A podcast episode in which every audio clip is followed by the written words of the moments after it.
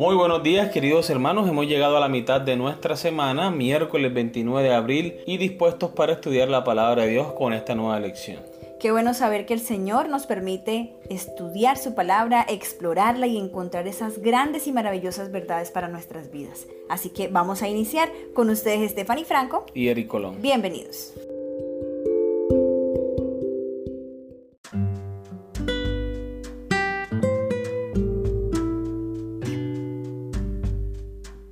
Nuestra lección para el día de hoy se titula La escritura interpreta a la escritura. Únicamente porque hay una unidad subyacente en las escrituras, la Biblia puede funcionar como su propio intérprete. Sin esa unidad, la escritura no podría ser la luz que revela su propio significado, donde una parte de la escritura interpreta otras partes, y por lo tanto se convierte en la clave para interpretar pasajes relacionados. Lee Lucas capítulo 24, versículo 27, versículo 44 y 45. ¿Cómo alude Jesús a las escrituras para explicar quién es Él? ¿Qué nos enseña esto acerca de cómo podemos utilizar las escrituras?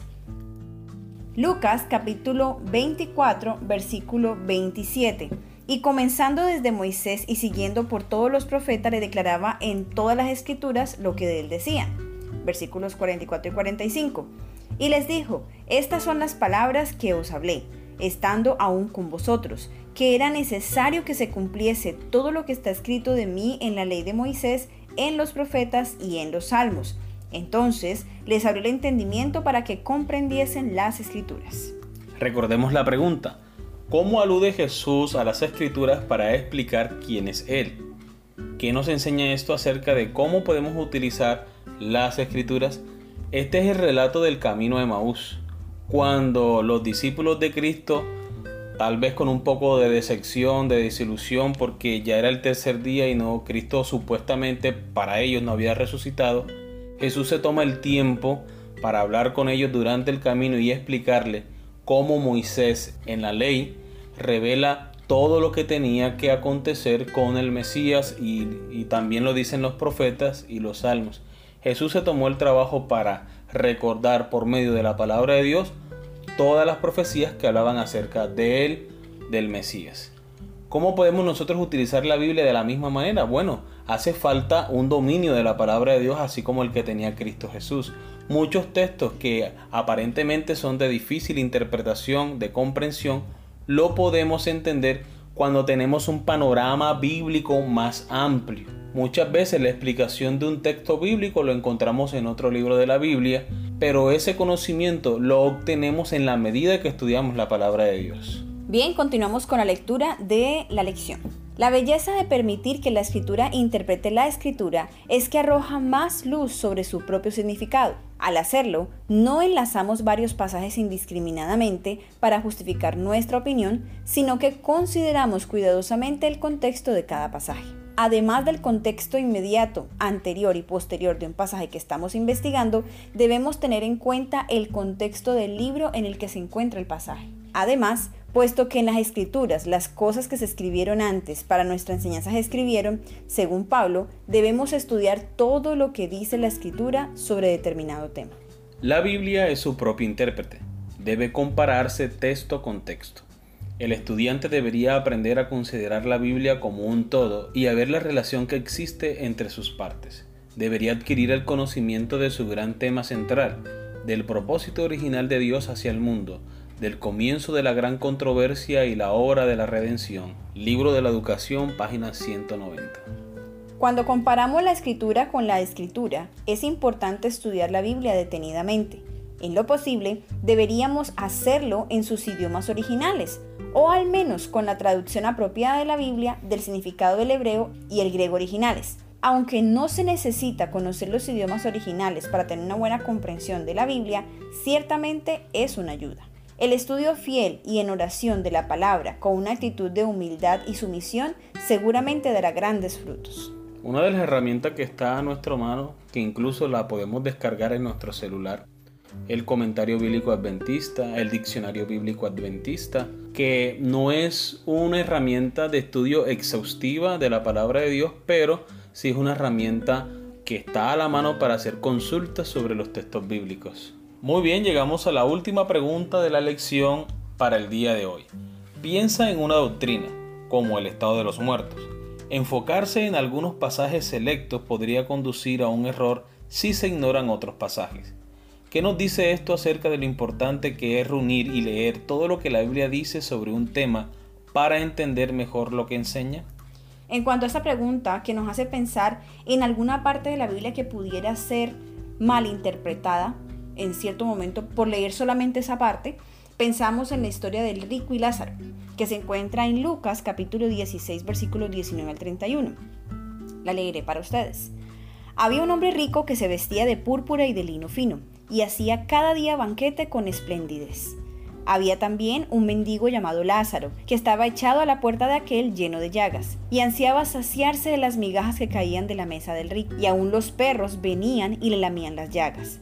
Aconteció que murió el mendigo, y fue llevado por los ángeles al seno de Abraham. Y murió también el rico, y fue sepultado. Y en el Hades alzó sus ojos, estando en tormentos, y vio de lejos a Abraham y a Lázaro en su seno. Entonces él, dando voces, dijo, Padre Abraham, ten misericordia de mí, y envía a Lázaro para que moje la punta de su dedo en agua y refresque mi lengua, porque estoy atormentado en esta llama. Pero Abraham le dijo, Hijo, acuérdate que recibiste tus bienes en tu vida, y Lázaro también males, pero ahora éste es consolado aquí y tú atormentado. Además de todo esto, una gran cima está puesta entre nosotros y vosotros, de manera que los que quisieren pasar de aquí a vosotros no pueden, ni de allá pasar acá. Entonces le dijo, Te ruego pues, Padre, que le envíes a la casa de mi Padre, porque tengo cinco hermanos para que les testifique a fin de que no vengan ellos también a este lugar de tormento. Y Abraham le dijo, A Moisés y a los profetas tienen, óiganlos. Él entonces dijo, No, padre Abraham, pero si alguno fuere a ellos de entre los muertos, se arrepentirán. Mas Abraham le dijo, Si no oyen a Moisés y a los profetas, tampoco se persuadirán aunque alguno se levante de los muertos. Si leemos este texto literalmente como aparece aquí, podríamos pensar, o alguien podría pensar, que evidentemente sí existe un lugar de tormento y existe el cielo en el seno de nuestro padre Abraham. Pero debemos mencionar por lo menos dos aspectos. El primero es que Lucas 16 está en el marco de unas parábolas que Jesús está contando a sus discípulos y a la persona que lo están escuchando.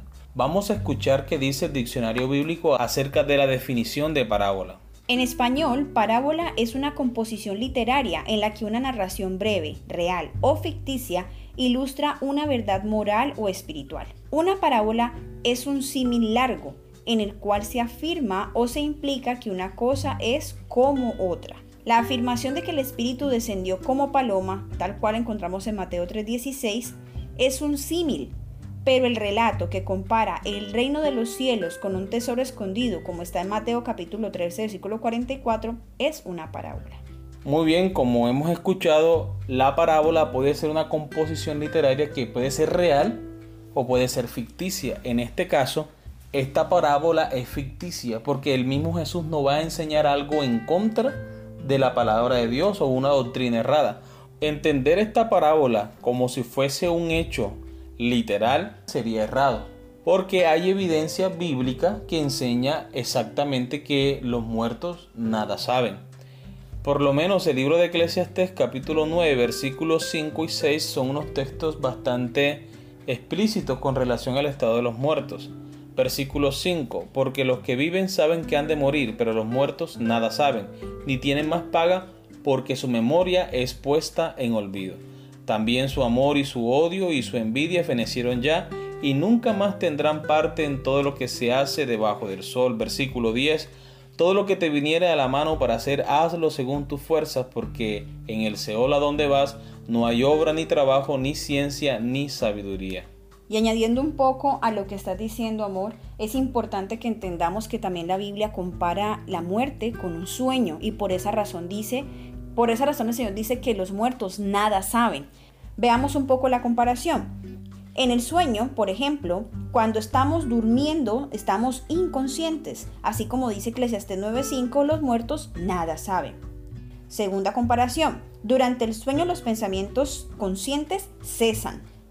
Y en Salmo capítulo 146, 4 dice que en ese mismo momento de la muerte perecen sus pensamientos. Número 3. El sueño pone fin a todas las actividades del día. Y en Eclesiastés 9:10 dice, en el Seol donde vas no hay obra, ni trabajo, ni ciencia, ni sabiduría. Número 4. El sueño nos desliga de los que están despiertos y de sus actividades. Y también vemos algo así en el versículo 6 del capítulo 9 de Eclesiastés. Nunca más tendrán parte en todo lo que se hace debajo del sol.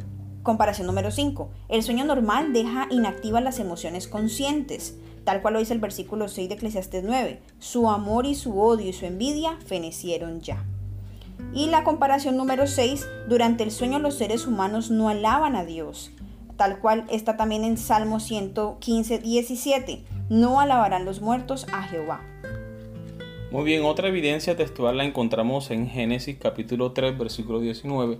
Luego de que Adán y Eva cometieron pecado, el Señor dice, con el sudor de tu rostro comerás el pan hasta que vuelvas a la tierra, porque de ella fuiste tomado, pues polvo eres y al polvo volverás. Eclesiastés capítulo 12, versículo 7 reafirma esta palabra del Señor.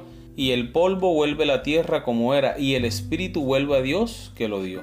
También encontramos en Salmo 146, 4, pues sale su aliento y vuelve la tierra, en ese mismo día perecerán sus pensamientos y el texto que decía mi esposa de Salmo 115, 17, no alabarán los muertos a Jehová ni cuantos descienden al silencio.